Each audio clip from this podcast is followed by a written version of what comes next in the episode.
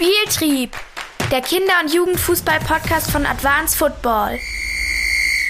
Hallo und herzlich willkommen zu unserem neuen Format Anstoß. Damit möchten wir euch am Anfang jeder Woche einen kleinen Gedankenanstoß geben, den ihr bei euch ins Training oder auch in den Wettkampf mit einbauen könnt. Geht einfach darum, dass Dinge, die Sakko und ich in den letzten Jahren irgendwie erfahren haben, beziehungsweise die wir auch mitgenommen haben aus unseren unterschiedlichsten Stationen, sei es bei Bundesligisten, aber auch im Ausland, dass wir die euch so ein bisschen mitteilen und ihr euch selbst Gedanken drüber machen könnt, wie ihr das vielleicht bei euch in den Trainingsalltag oder in den Wettkampfalltag mit einbauen könnt. Ja, das soll alles nicht lange gehen, sondern innerhalb von zwei, drei Minuten erklärt bzw. beschrieben. Wir würden uns dann natürlich auch über, über Feedback freuen, wie ihr das entsprechend angewendet habt, beziehungsweise ob es euch was geholfen hat. Also viel Spaß mit Anstoß. Ich war letzte Woche wieder bei einem Verein unterwegs und eine der klassischen Fragen, vor allem in der F- ähm, beziehungsweise Bambini-Jugend, ist da dieses, ja, meine Kinder oder meine Spieler und Spielerinnen sind zu aufgeregt, zu aufgedreht vor dem Training. Was kann ich dagegen tun?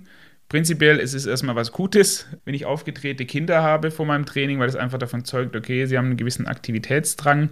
Nichts ist schlimmer auf dem Platz als äh, lahme Trantüten, die sich nicht bewegen. Und was wir mittlerweile auch bei unseren Fortbildungen machen, jetzt egal, ob das eine, eine Bundesligamannschaft, NZ-Mannschaft ist oder ob es aus dem Breitensport ist, ist eine sogenannte Tummelphase. Ja, einfach eine Phase vor dem Training, idealerweise zehn Minuten, Viertelstunde davor, wo ich die Kinder einfach machen lasse, was sie möchten. Ja, die einen brauchen dann eben ein Elfmeterschießen oder das klassische, ich schieße aufs Tor und einer, ein Torwart steht ins Tor. Andere wiederum, die beschäftigen sich mit sich selber, versuchen den Ball zu jonglieren, versuchen irgendwelche anderen Bewegungen zu machen. Es gibt aber auch Spieler oder Spielerinnen, die müssen einfach ein bisschen beobachten. Ja, die sind dienstags irgendwie genervt aus der Schule rausgekommen, weil sie irgendwas beschäftigt. Die stehen ein bisschen abseits. Die haben einfach keine Lust, sich am Anfang so ein bisschen zu bewegen. Kann aber sein, dass der gleiche Spieler oder die gleiche Spielerin donnerstags dann wieder extrem aufgedreht ist. Und so hole ich jeden mit dieser Tummelphase auf seinem Aktivitätsniveau momentan ab.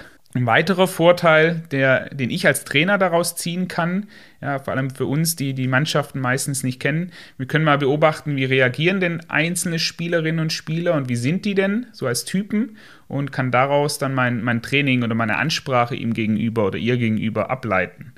Bedeutet, wenn ihr als Trainer wieder euer nächstes F-Jugend, Bambini oder E-Jugendtraining macht, einfach mal beobachten, wie verhalten die sich die ersten 10 Minuten, Viertelstunde vor dem Training oder im Training und darauf dann das Coaching bzw. die Ansprache so ein bisschen anzupassen. Den einen kann ich an einem Tag wieder ein bisschen härter rannehmen, die anderen muss ich ein bisschen ja, ein bisschen sanfter anfassen. Sowas sehe ich ganz, ganz oft eben vor dem Training schon, mit welchem Bewegungsdrang bzw. mit welchen Emotionen sie in dieser Tummelphase sich bewegen. Bin gespannt, was ihr dazu sagt und freue mich auf nächste Woche.